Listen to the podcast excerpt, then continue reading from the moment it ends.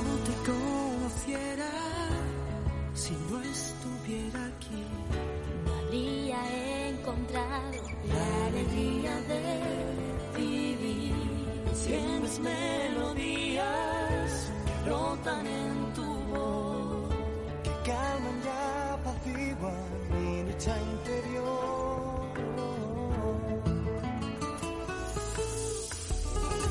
aunque somos diferentes,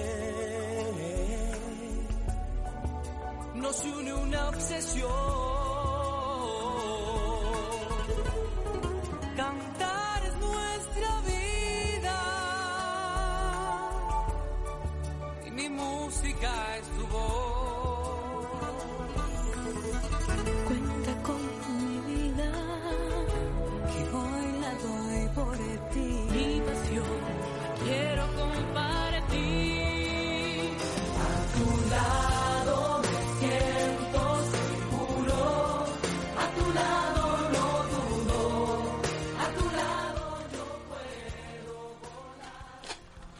Buenas tardes, un programa más de SEC Radio, bienvenidos. Eh, SEC Radio, la radio de la seguridad. Eh, hoy eh, vamos a hablar, bueno, pues una temática muy interesante. Vamos, a, vamos a hablar de, seguridad internacional, vamos a hablar de protección internacional y vamos a hablar con un consultor internacional español que está en, bueno, pues en Latinoamérica, en, Hispanoamérica, en este momento desempeñando funciones. Y se trata de don Daniel de Pradas. Don Daniel, buenas tardes. Buenas tardes. Eh, Daniel de Pradas eh, comenzó como escolta en el ejército español allá por el año 1989. Eh, si no recuerdo mal de alguna conversación pues con el jefe del Estado Mayor o con el segundo jefe del Estado Mayor, eh, en una época dura, en una época complicada, hablamos de una época, los años de plomo, ETA. Eh, después desempeñó funciones de escolta privado, eh, fue instructor eh, de nuestro patrocinador, la Asociación Española de Escoltas, y instruyó a numerosos escoltas en, campos de entrenamiento. Eh, ha sido instructor policial en la Escuela de Policía de, local de Castilla-La Mancha. Ha sido instructor de una empresa israelí de, de prestigio, la empresa Guardian Homeland. Sigue actuando como instructor de defensa personal policial. Es instructor de Krav Maga. Es instructor de boxeo. Eh, ha sido instructor en numerosas empresas de seguridad para su personal. Eh, y eh, también ha sido instructor para seguridad marítima, para entrenar a personal que iba destinado a los, a los atuneros, a la protección de los atuneros en, en el Índico. Es un instructor especializado en defensa personal ante agresiones de violencia de género y agresiones sexuales. Y también eh, complementa su eh, extensísimo currículum operativo siendo instructor en medicina de combate y primeros auxilios. Eh, tiene una faceta muy interesante y es que realiza una función que es la de instructor de formación para personas protegidas, para personas escoltadas, que la verdad es que es, mm, ya nos contará él, es muy importante porque si no hay un, un buen trabajo de concienciación del protegido es muy difícil lograr una buena protección. Y es especialista en prevención de secuestros.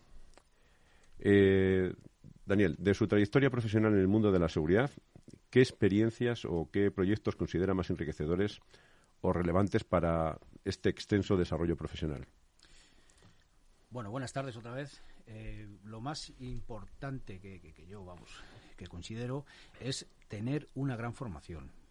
¿Vale? Como bien sabemos en el sector, pues hay gente que está mm, medio preparada, por decirlo así, o muy preparada. Y evidentemente de una, de una situación eh, que, bueno, que puede darse el, caso, lo único que nos puede salvar es si tenemos una buena formación, porque es un, es un instinto que hemos desarrollado con los entrenamientos y realmente es lo que nos puede hacer salir de esa situación.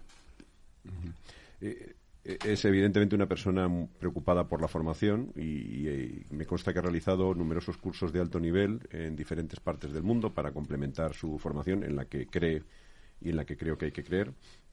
Cuéntenos un poco más sobre esa experiencia formativa. Bueno, pues mi formación eh, nace, digamos, de aquí en España, evidentemente, eh, en el ejército y eh, también en, dependencias policiales, y también en, en- con la Guardia Civil, en concreto en Logroño, en, el, en CAI. ¿De acuerdo?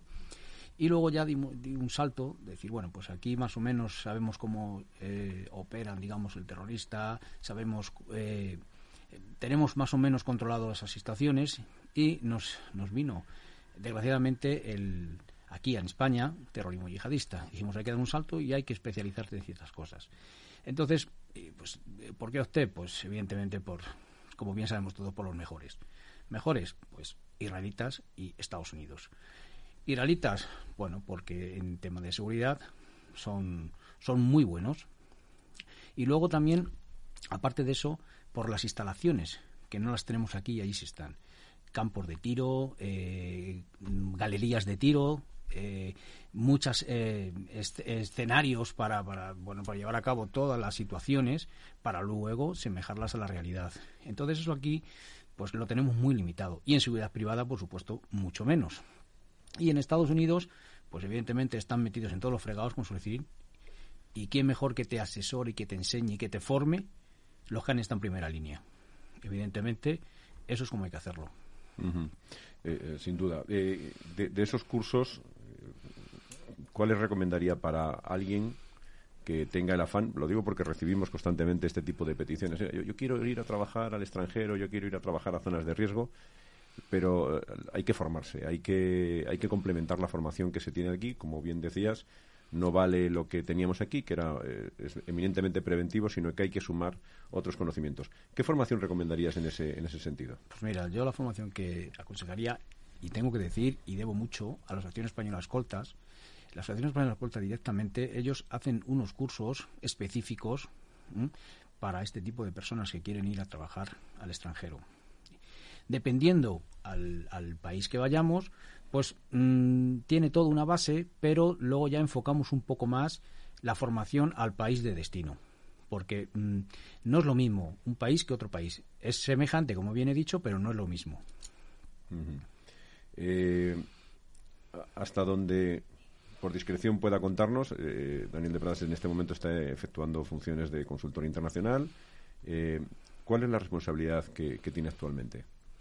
Bueno, por la responsabilidad que tengo actualmente, eh, doy, doy toda la, todo el asesoramiento a nivel de seguridad personal y a nivel de seguridad, digamos, las de las plantas que tienen estas personas que estamos hablando eh, de México.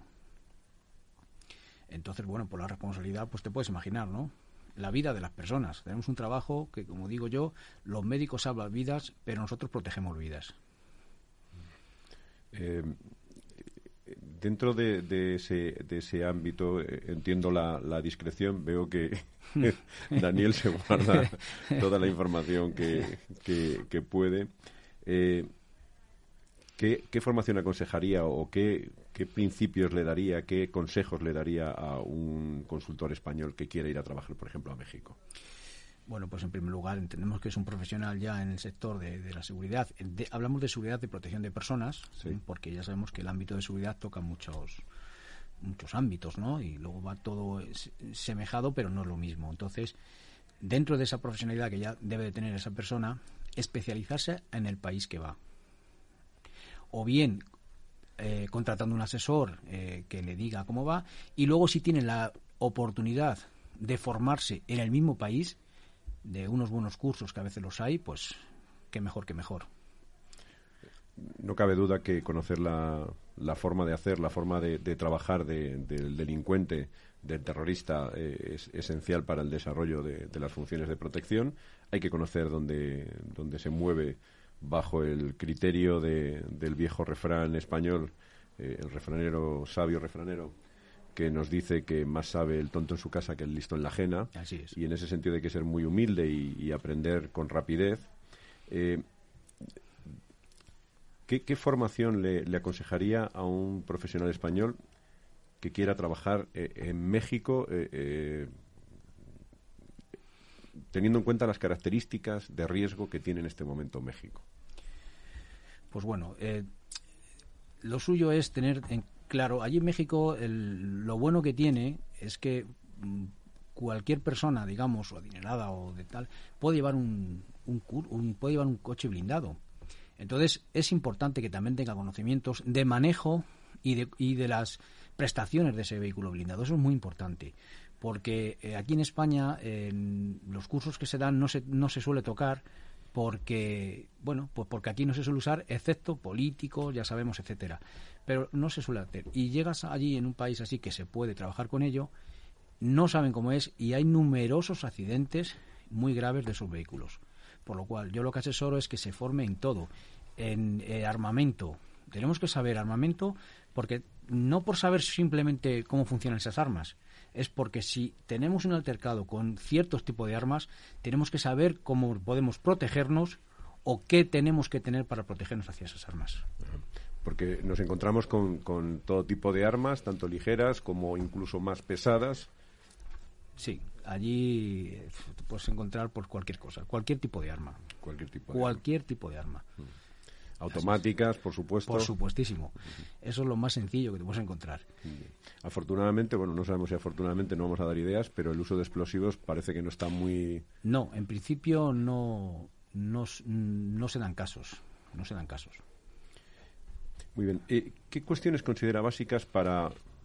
eh, a mí me ha llegado el éxito de, de su trabajo en, en México. ¿Dónde está el secreto de, de trabajar en un lugar tan complejo como México y, y llevar a buen puerto la seguridad de las personas a las que protegemos? Bueno, yo creo que el éxito, eh, voy a decirte una palabra que se dice es muy tópico, pero es la verdad, la prevención. Prevención, prevención, prevención. Y para, para llevar esa prevención, vuelvo a decir lo que se necesita es formación. Si no, no hay prevención que valga. Es esencial la, la- la preparación previa. Eh, ¿Cómo ve la seguridad en México en el momento actual? Eh, me comentaba que, que puede la situación estar peor que aún que hace unos años. Eh, ¿Está mejorando? ¿En qué escenario estamos viviendo en este momento, COVID incluido? Yo cada vez lo veo peor. Cada vez lo veo peor. Yo voy trabajando años allí y cada vez lo veo peor. Yo allí, pues evidentemente, estoy con los noticieros, estoy con amigos eh, que me pasan constantemente noticias de sucesos y bueno, pues como allí se hace de todo, hacen de todo, hay delincuentes para todo, de todo tipo, desde narcotraficantes, que a nosotros personalmente no nos afecta, pero sí me puede afectar. Son guerra entre ellos y el problema, te cuento una anécdota que ha pasado y es, eh, están cenando en un restaurante y estás con, con la gente a la que tú estás asesorando y están en un restaurante y pasan con una camioneta, tres o cuatro o los que sean, elementos, como dicen allí, y hacen un barrido, una balacera y ametrallan pues, a, la a una mesa en concreto porque hay un político o un, un narco de su competencia o cualquier persona o cualquier objetivo de ellos.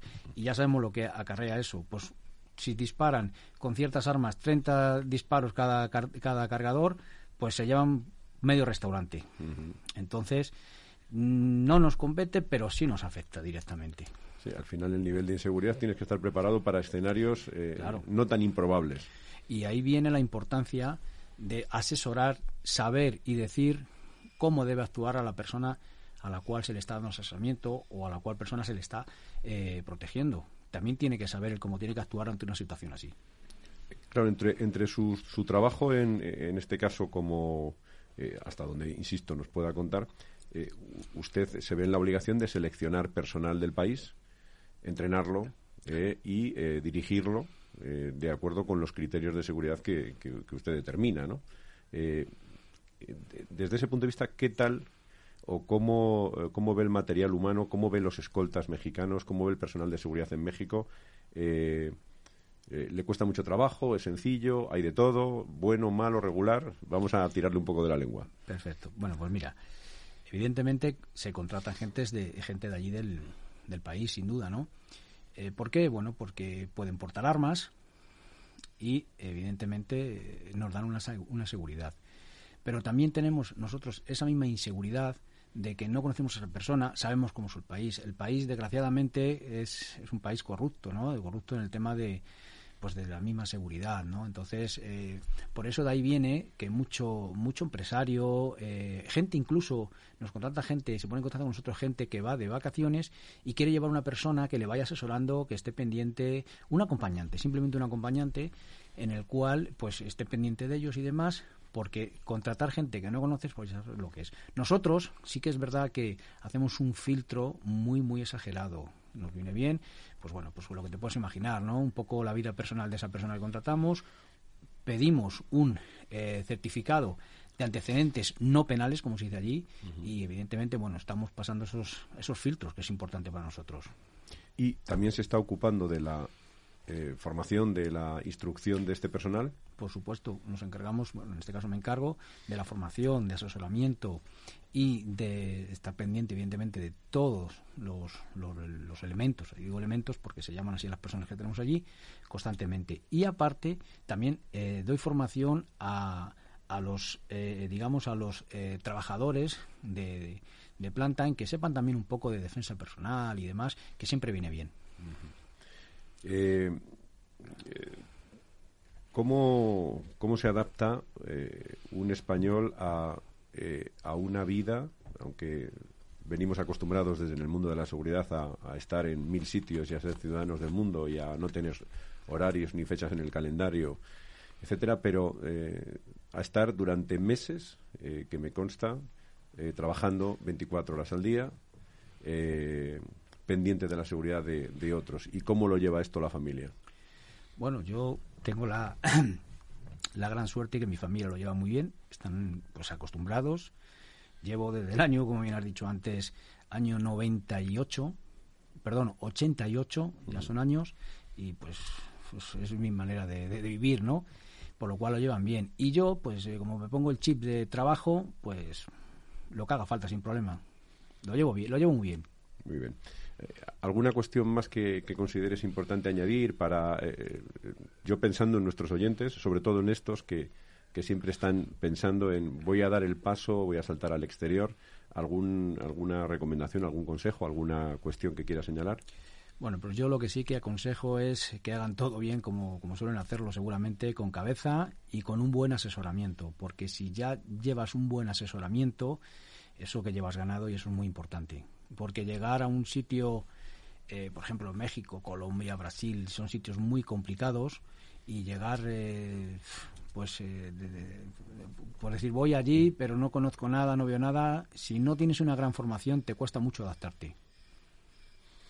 Muy bien. Pues eh, Daniel de Pradas, muchísimas gracias por estar en los micrófonos de SEC Radio. Eh, intentaremos sacarle más información la próxima vez. Sí, ya que sabes que nuestro trabajo, la discreción es, es un mérito, es un mérito. Es una de las claves, sin, ninguna duda. Y pues le agradeceré que se quede al debate que tendremos a continuación sobre un tema que eh, enlaza eh, absolutamente con este. Eh, eh, vamos a pasar a hablar ahora, después de, de unos momentos, de la formación física y la defensa personal eh, del profesional de la seguridad. Pues encantado de estar aquí. Muy bien. Y aunque somos diferentes, nos une una obsesión.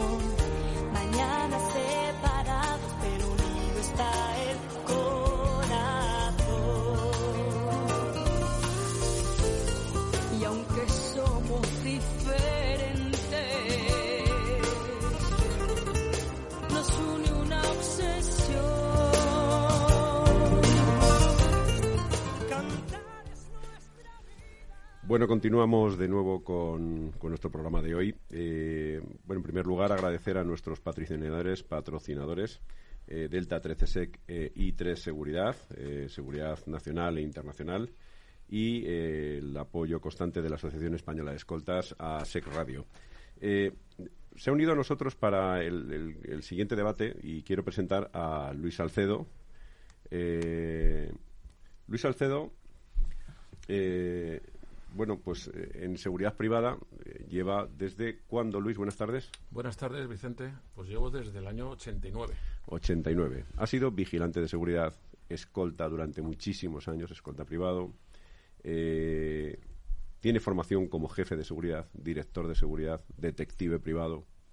Eh, lleva federado, creo, desde el año 78. 78 Desde el año 78 en judo. en judo. en judo. Eh, ha mantenido toda su vida profesional eh, una forma física y una formación física permanente. Y, al hilo de esto, antes de, entrar en, en- en debate y antes de hablar sobre este tema, eh, quería hacerle un par de preguntas a, Luis para ponernos en, en situación, ¿no? Usted se ha formado físicamente y en defensa personal, en artes marciales, durante toda su carrera profesional. Yo, antes de entrar en esta carrera profesional, ya practicaba artes marciales. Yo empecé, como bien has dicho, desde el 78 y, bueno, pues he estado toda mi vida haciendo artes marciales. Luego ya me incorporé en seguridad en el, 70 en el 89. Continuaba con mis, con mis eh, artes marciales y, bueno, pues eh, lo recomiendo a todo el mundo. Eh, eh, ha estado 20 años haciendo de escolta privado, más menos 21, Más, más, más. más. Desde el 91, 92. O sea, 20 años, 20, 20 y algún años, eh, ejerciendo. eh, ¿cómo, hace, ¿Cómo hace un escolta que tiene unos horarios maratonianos eh, tremendos para sacar tiempo, para mantener un, un entrenamiento, una buena forma física? ¿Cómo se hace esto? ¿El que quiere puede o cómo es esto? El que quiere puede. Sí, sí, no cabe duda. Lo que pasa que es, todo depende del servicio que tengas. Eh, si trabajas solo, si estás con más compañeros, si tienes libranzas, si no tienes libranzas. En mi caso, que mucho tiempo estás solo, es complicado, porque lo tienes que sacar mm, del descanso del protegido. Cuando él está descansando es cuando tú puedes, eh, de alguna manera, pues continuar con tu formación de defensa personal, de salir a correr, de entrenarte, de estar físicamente, porque eso lo que te hace es que la mente la tengas más lúcida y ante cualquier eh, imprevisto pues puedas eh, actuar. Al hilo de esa pregunta, ya entramos un, un poco en, en debate y, y no hay ningún problema en hablar uno u otro. eh, ¿Por qué consideras tan importante la formación física y en defensa personal para el personal de seguridad? Bueno, yo- es imprescindible para mí, porque cualquier gesto, cualquier motivación que tú veas, eh, al hacer defensa personal, al hacer eh, ejercicio físico, no cabe duda, tu mente la tienes lúcida, estás abierto, puedes detectar un, un, eh, algún- de alguna manera en un sitio que esté con, vayas con el protegido y que puedas de alguna manera pues ver la situación y si puedes, desde luego, lo más importante es actuar antes de llegar a esa situación. Para que, bueno, pues protejas la vida de la persona que llevas, no cabe duda. Reitero la pregunta a Daniel.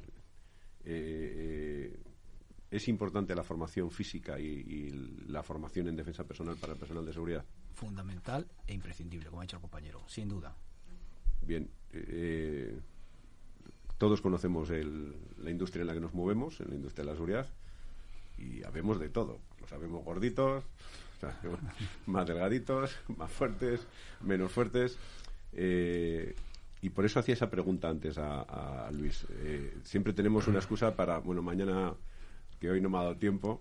eh, ¿cómo, ¿Cómo habéis hecho, cómo has hecho, Daniel, para sacar siempre ese tiempo eh, qué disciplina te aplicas, cómo haces para sacar siempre ese tiempo y esa disciplina para seguir haciendo esa formación física. Bueno, disciplina es que forma parte del trabajo. Y como forma parte del trabajo hay que hacerlo sí o sí. No hay otra. No, te puedes decir, hoy me apetece, no me apetece. Forma parte del trabajo. No hay más. Igual que forma parte de mi trabajo una contravigilancia, un tal, forma parte de mi forma física. Yo no considero eh, una persona que se dedica a la seguridad y más seguridad personal que no esté en buena forma física. No lo considero.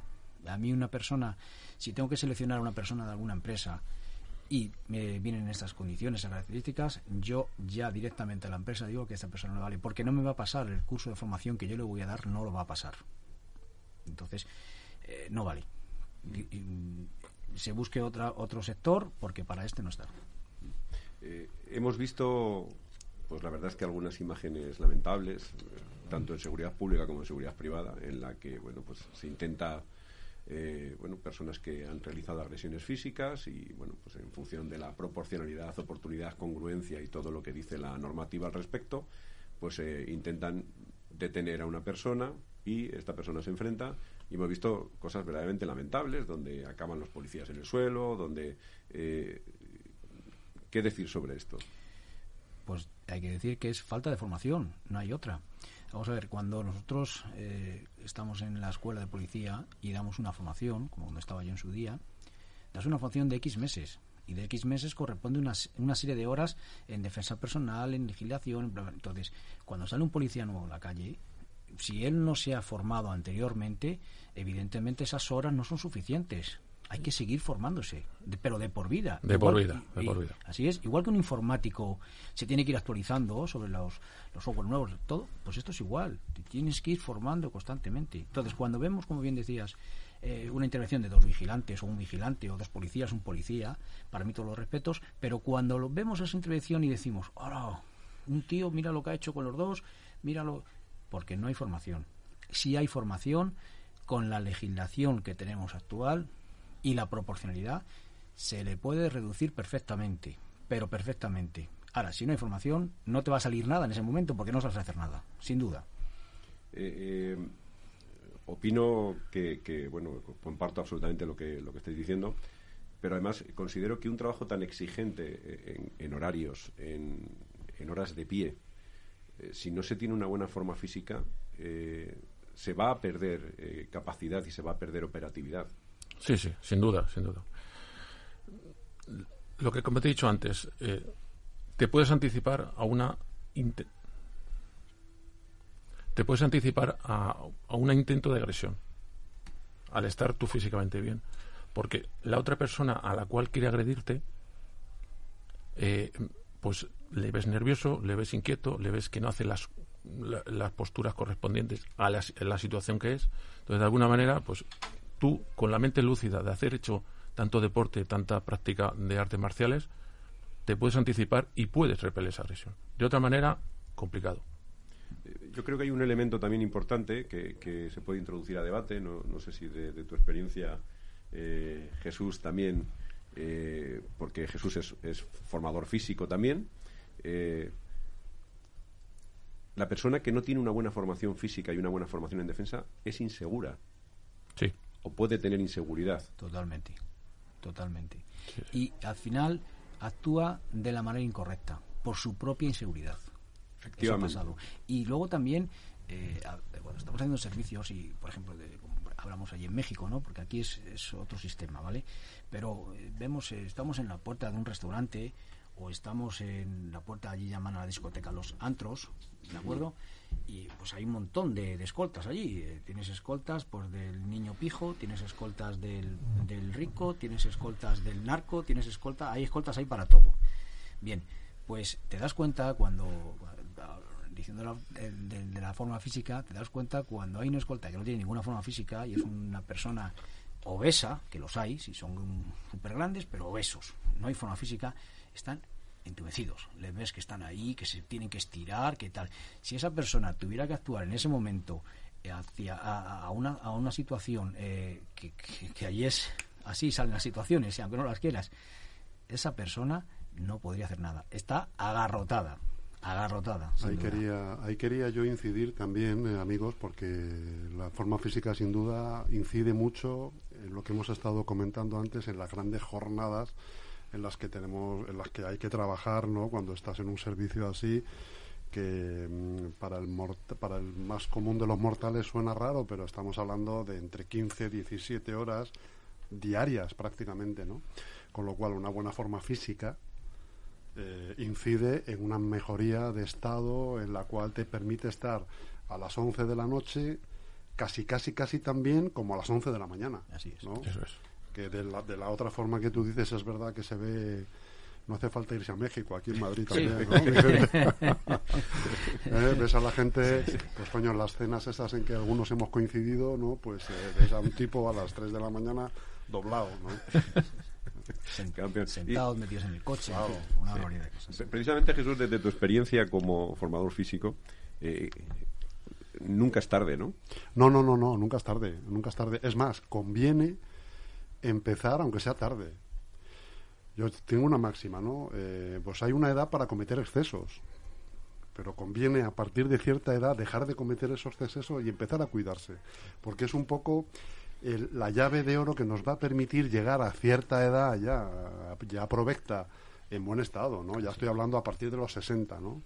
Entonces, bueno, pues si hay que beber, hay que fumar, hay que divertirse sin duda, pero hasta una edad. Luego, a partir de los 40, vamos a poner como, como cifra, ¿no? Para orientarnos, a partir de los 40, cuídate. Conviene, por supuesto, bueno, esto no vale para en el sector en el que estamos hablando, conviene estar cuidarse siempre, porque es un sector que a lo- bueno, no tengo más que ver vuestras caras, a a lo- con los años se paga, ¿eh? ¿Eh? Pero es verdad que, que sin armas tira con bala. Y a, y a matar. es un sector que, hombre, al final tú echas un sumatorio de, jornadas y de horas eh, y hemos tenido tres vidas, ¿eh? Tres, Trabajando. Sí, sí, porque luego después de trabajar se aprovechaba el tiempo Claro, entrenando y cosas de estas. Sin ninguna duda. Eh, veía el, el- el- el currículo de Daniel de Pradas y, y- y vemos eh, instructor de boxeo, instructor de Krav Maga, instructor eh, de defensa personal policial. Eh, ¿Importa realmente qué camino se elija o lo importante es hacer algún tipo de formación física y de defensa personal, cuanto más profesional mejor, cuanto más ligado a la actividad? ¿O hay alguna cosa más recomendable que otra, Daniel? Hombre, vamos a ver, eh, lo recomendable para el sector es defensa personal policial, que es lo que realmente estamos está legislado y es lo que es la formación que tenemos que darle a los vigilantes, a los escoltas y demás. Yo no puedo dar a una empresa de seguridad a los vigilantes Krav Maga, yo no puedo dar boxeo, yo no puedo dar karate, no, ¿por qué? Porque todas las técnicas van eh, dirigidas a acabar en engrillamiento. Todo es una combinación de y el uso de la defensa. ¿Cuántos, como bien decías tú antes, cuántos casos hay que vemos en el metro, en cualquier actuación policial, vigilante de seguridad? Que no usa es- la defensa. Claro, y, y si usan la defensa, la usan pues de, pues de la manera más incorrecta que, que se le pueden imaginar. No saben dónde pueden golpear, no, no hay, hay muy poca formación, muy poca formación. Y, y en ese sentido, ¿cómo hace un profesional que dice, bien, vale, no, no tengo ni idea? Eh, Porque además este es el principio básico para empezar a aprender, ponerse delante del espejo, la técnica del espejo, y como dice el anuncio este que siempre me ha hecho mucha gracia, eh, ¿tú qué eres, atún? Pues yo soy un piltrafilla, vale, pues eres un piltrafilla, pero ya sabes qué eres, y a partir de ahí podemos empezar a crecer, ¿no? ¿Dónde se dirige, qué camino elige eh, Defensa Personal Policial? ¿Cuántas federaciones hay? Eh, ¿Cuántos estilos? ¿Qué camino es el apropiado, aparte de los que estamos aquí, que, que podemos ser, hay un referente aquí profesional eh, importante, para empezar ese camino eh, de, de trabajar o de trabajar eh, el desarrollo de la defensa personal policial? Bueno, lo primero ya hoy en día, teniendo tanto, eh, como tenemos internet y demás, hay numerosos cursos. Y ahí ya, pues filtrar un poco el que es bueno, el que es malo, el que es regular, ¿no? También ahí ya, uno ya, si ya es vigilante, ya tiene una formación, ya sabe un poco por dónde van las cosas, ¿no? Elegir uno y ir a ese. Y si no, la misma empresa, que es su responsabilidad, son los que deben preocuparse de que esa gente esté formada. Porque si una persona eh, vigilante de seguridad, evidentemente tiene el sueldo que tiene y se tiene que estar pagando cursos y cursos y cursos, al final pasado de siempre. Ojo, es que si tengo que pagar tanto, al final no me compensa. Es así. Entonces, yo culpo un poco más a que tenía que reincidir un poco las empresas de seguridad. En ese sentido, eh, y, y haciendo un poco de abogado del diablo, eh, ¿qué le ocurre a las empresas de seguridad? Y esto por experiencia eh, adquirida. Hay 20 horas de formación obligatorias anuales.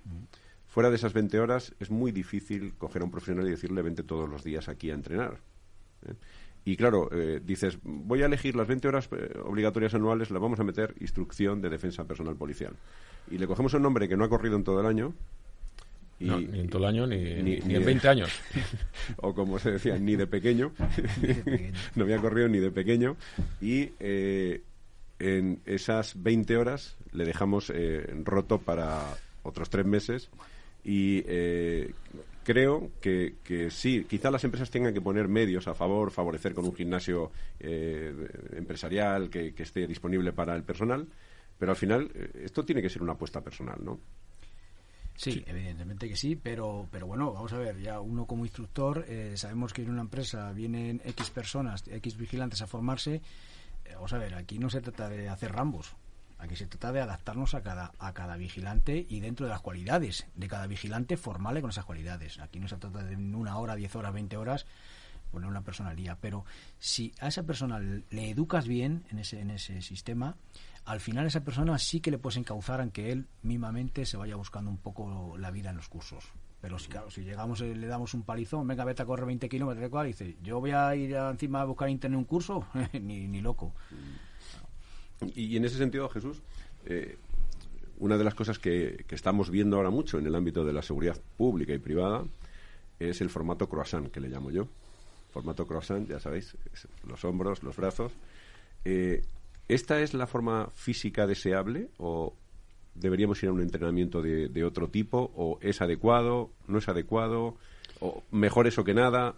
Mejor eso que nada puede ser, te lo compro. No sé, yo discrepo que sea la deseable porque, mm, ¿cómo te diría? Eh, mm, disuasoria es, que también tiene su importancia vital, ¿no? Pero yo prefiero un tío que pueda correr 100 metros en 9 segundos, en 10 segundos, que no un croissant que a lo mejor en 50 metros se me viene abajo, porque tiene tal masa muscular tan grande que, que no que rompe el traje, ¿no? Mi percepción personal desde la barrera, ¿eh? que eh, aquí David, que es el experto, Luis, que está en activo, tú mismo, Vicente, tenéis más datos, pero es mi percepción Yo, personal. yo, vamos a ver, yo eh, me da igual que sea, como dice Vicente, croissant o que sea un espagueti, ¿correcto? Lo que quiero es una persona mentalmente equilibrada y, por supuesto, formada. Formada en defensa personal, policial, porque es lo que le va a valer. O sea, si es un croissant, como bien dice Vicente, y sabe defensa personal y es un tío equilibrado, perfecto. Si es un espagueti sabe defensa personal policial y es un tío equilibrado, perfecto también. O sea, lo que, lo que digo es que, que la persona esté formada. La fortaleza está en la mente. Efectivamente, así duda. es. La así fortaleza es. está en la mente. Pero no es un círculo vicioso, Luis, eh, en ese sentido, que una persona que no está formada físicamente no está a veces equilibrada o lo necesariamente equilibrada mentalmente, por lo que hablamos, porque al final, eh, eh, como no es inseguridad, cansancio, Eso es. eh, Hay que preparar nuestro cuerpo para la mente y el ejercicio. Básico. Y lo que, lo que habéis dicho del tema croissant y demás. A mí me vale una persona, como él dice, que sepa eh, eh, pues eso, eh, las técnicas adecuadas para hacer en ese instante una eh, engritar a una persona, evitar una agresión, adelantarse a esa agresión. No me vale que, sí, que entrene todos los días ocho horas de 500 kilos de peso. ¿Para qué? Eso no me vale. Vale que sea un físico adecuado para cada persona. Porque todo el mundo tenemos una estatura, una altura, etcétera. Pero vamos, eh, que se adecue eh, cada cuerpo que tenga su, su, su estado físico y de alguna manera pues pueda eh, evitar una agresión, que es lo más importante. A mí me llama mucho la atención cuando hemos visto todos imágenes, por ejemplo, de uno de los servicios sec- secretos que más seguramente más admiramos, que es el Mossad. Sí. Eh, no ves croissants, No. ¿verdad? No se ven... es gente muy fea. Ves gente fea, más bien delgados, ¿eh? pero es un poco seguramente pues lo que dice David. eh, bueno, pues tío, con una mente de hierro, irrompible, ¿eh? una preparación, eh, una psicología, ¿no? Tremenda. Y luego, claro, eh, armas, ¿no? Son armas de matar, ¿no? Sí. Con los pies y con las manos también, aparte, ¿no? Pero, pero que no lo aparentan.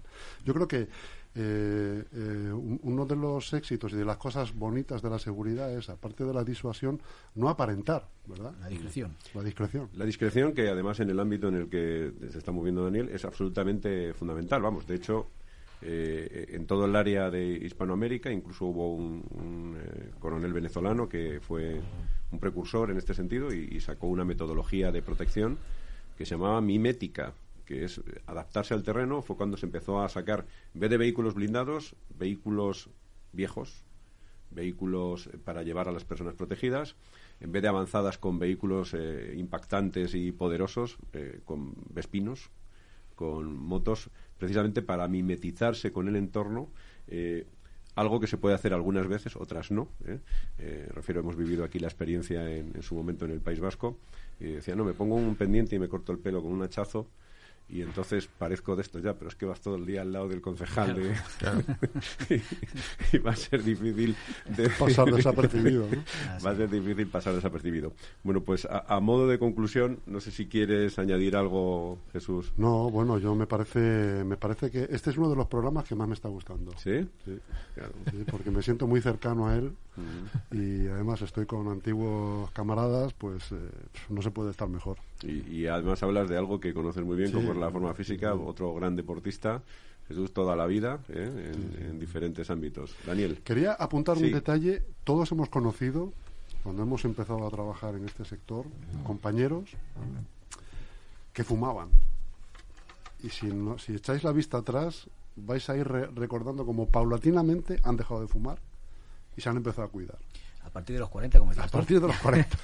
Cuando has dejado la mala vida, ¿no? No, es que a, a la fuerza ahorcan, es lo que estamos hablando. Eh, jornadas leoninas y tal, te das cuenta que las sobrellevas muchísimo mejor cuando tu forma física es buena que no cuando estás eh, en una forma física que no corresponde, claro. No, y el problema es que de formación en general, la gente hace un curso de formación, el básico de escoltas, por ejemplo, lo hace una vez Sí. y ya dice, Y ya no lo hace más. ya, Ya no hace más. ya hice mi curso, el típico que hay que hacer evidentemente eh, en, las, en, en aula, no sé cuántos eran 120 horas, Sí, bueno, 60 en su momento. 60 en su momento. Bueno, más las 180, en Claro. realidad 240. venga. Efectivo, pero lo de escolta era tal. Mm. En aula y tal, ibas a, te examinas, ya tienes el tip y ya dices, yo ya soy escolta, yo ya no tal. Entonces, eso no me vale. Me vale que sigas formándote siempre que sigas trabajando en esto. Siempre que sigas trabajando en esto. Y buscar el tiempo, aunque no lo tengas. Que sale, seguro que sale. Sale, sale, sale. Muy bien, pues ahí queda el mensaje para todos nuestros compañeros profesionales de la seguridad. Eh, la forma física eh, es dura, es difícil, pero eh, me ha gustado la frase de Daniel, forma parte del trabajo, es absolutamente esencial eh, y yo creo que muy en positivo, tal como lo habéis pergeñado, ayuda para nuestra vida, nuestro trabajo, nuestra salud, nuestro bienestar, la seguridad, ser profesional, en fin, parece que son todo ventajas. Eh, incluso dejas de fumar, creo que ha Dejas dicho. Eh, eh, estamos, hemos hablado mucho de la forma física y que poco hablamos de un buen par de zapatos. Un buen, bueno, un buen par de zapatos. Y luego hemos hablado de dejar de fumar, pero hay que dejar otras cosas. ¿eh? Muy bien, pues eh, muchísimas gracias Daniel de Pradas, muchísimas gracias Luis Alcedo, Jesús. Eh, les esperamos en futuros programas de Sex Radio. Ha sido un placer compartir con vosotros este, este programa y hablar de, cosas tan interesantes. Eh, un saludo, Sex Radio, la radio de la seguridad.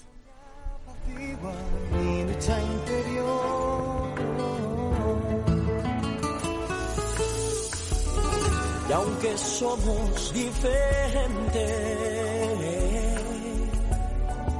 nos une una obsesión.